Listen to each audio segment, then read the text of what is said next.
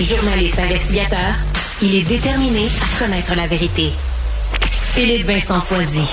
Gros dossier de notre euh, bureau euh, d'enquête qui... On parle du fax. fax qui reste incontournable dans le réseau de la santé au Québec. C'est Éric Yvan Lemay qui signe ce papier-là, montre que finalement, on nous avait promis, en 2019, Éric Kerr, que les fax allaient disparaître de l'écran radar du gouvernement. En 2020, François Legault disait, les gars savent même pas c'est quoi un fax. Donc, à quel point c'est archaïque. On nous promettait qu'on allait mettre fin à l'utilisation du fax d'ici 2003. Et visiblement, ce n'est vraiment pas près d'arriver. Au contraire, dans certains endroits, on l'utilise plus qu'avant, notamment à cause de la télémédecine. Juste pour ceux qui savent pas c'est quoi un fax. Les gens vont dire, ah, oui, il y en a qui savent pas c'est quoi un fax.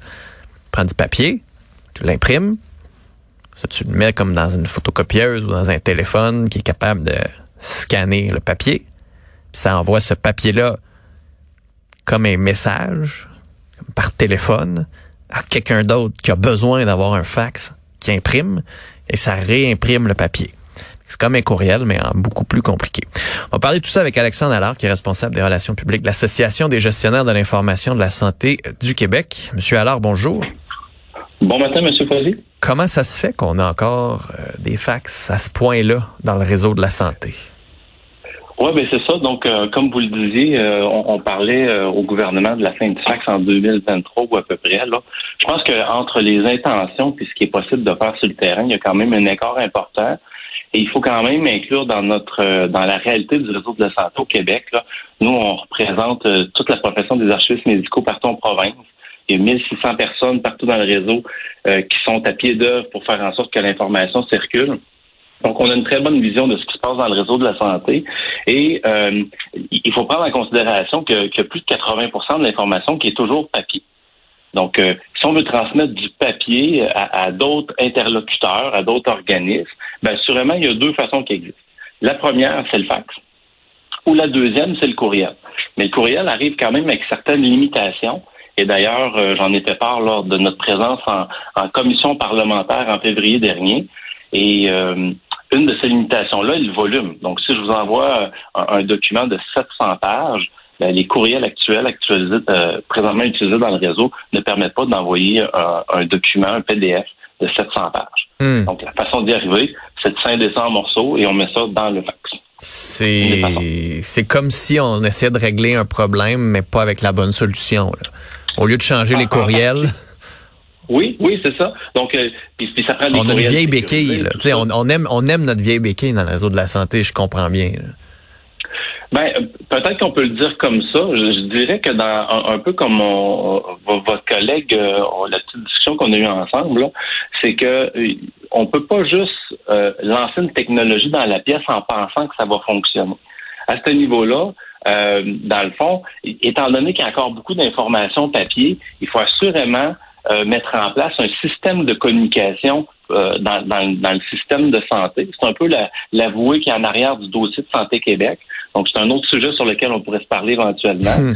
Mais, mais sans système d'information ou de communication entre les établissements de santé entre elles ou avec les médecins dans les cabinets privés, ben, il n'existe pas 52 façons et parfois, on, remplace les fax par un fax web. Mais la technologie reste pareille, ça reste un fax. ouais. Mais est-ce qu'il y aurait moyen de le faire comme il faut? Parce que chaque fois que j'entends changement informatique puis gouvernement du Québec, je me dis ben peut-être qu'on est mieux de rester avec les fax parce que ça fonctionne. Alors mhm. que, tu sais, comme ça clique, sachez, toutes ces affaires-là de programmes informatiques gérés par notre Steve Jobs du gouvernement, Eric Kerr, c'est compliqué. Mais c'est sûr que il est, il est parfois malheureux, puis c'est, présentement, on voit la même chose au gouvernement actuel, mais ça a été la même affaire dans les 40 dernières années. Souvent, euh, le, réseau de la santé, c'est pas l'information sur laquelle on est assis. Et nous, comme archiviste médical, on connaît bien le réseau de la santé. Mm. Donc, euh, interpellez-nous et, vous saurez ce qui se passe dans le réseau par rapport à l'information.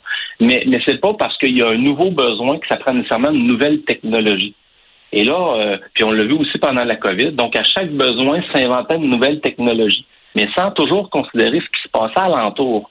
Donc, puisque les On n'a pas de vue d'ensemble. Ben, c'est ça. L'information circule pas. Ça fait en sorte qu'il faut toujours recommencer. Tu sais, je vous donne un exemple par rapport à la vaccination actuellement. C'est qu'il existe un registre de vaccination au Québec où je vais identifier un usager. Donc, je vais écrire M. Poisy, etc. Je vais tout rentrer votre information.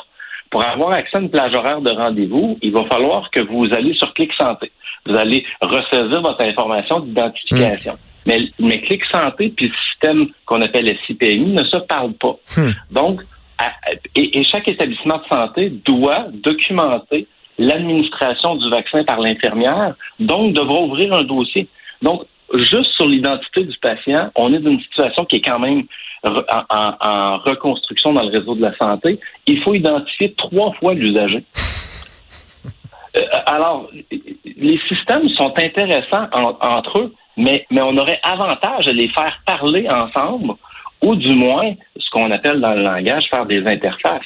Mais, mais c'est là que nous, au, niveau des archivistes médicales du Québec, on se dit qu'on on, veut contribuer à cette euh, euh, rénovation-là du réseau de la santé. Puis comme on dit en commission parlementaire en février, ça prend une, réelle stratégie de gestion de l'information. Donc, c'est pas de mettre un, dossier de santé numérique dans le milieu de la santé en pensant que ça va fonctionner, c'est beaucoup plus que ça. Puis mettons, juste en, terminant, ça pourrait se faire en combien de temps, puis ça pourrait coûter combien? Ben, ça, c'est drôlement intéressant, parce que là, il y a le projet DSM qui s'en vient. C'est un peu le principe euh, qu'apporte la loi 5, qui était le projet de loi 3. Euh, il y a un économiste qui a dit il y a une bonne dizaine d'années que le, Québec avait 12 milliards de retard. Hmm. Donc, quand on regarde l'inflation et tout, euh, nous, on pense à, l'association, les archivistes, qui en a pour 20 milliards à investir en santé. Absolument. Donc, c'est 2 milliards par année pendant 10 ans. Et un, des, des, principes, ben, regardez le dossier de santé numérique. Il y a deux projets vitrines qu'on appelle. Il y a Mauricie Centre du Québec et Montréal, euh, Montréal Nord. Hmm. Ouais, c'est ça, Montréal Nord. On parle de 700 millions pour deux établissements fusionnés, donc deux CCCIUS. Donc, ça fait 350 millions pour par chaque établissement. Il y a 36 établissements au Québec. Donc, si on fait juste une règle de trois, on parle de 12 milliards juste pour implanter hmm. un, DSN partout au Québec. Et là-dessus, rajouter facilement 8 milliards, si c'est pas un autre encore plus de milliards que ça, pour faire en sorte que toute la mécanique alentour du système parle au système. Donc là, je parle de la, pompe à perfusion. Je parle du tapis roulant cardio quand, quand vous êtes après faire votre exercice, votre épreuve à l'effort. Hmm. Donc, toutes ces machines-là devront être connectées au DSM pour être capable de générer de la donnée qu'on va, qu'on va appeler granulaire. Alors, alors, installer du Wi-Fi partout, mettre des tablettes dans les mains des infirmières.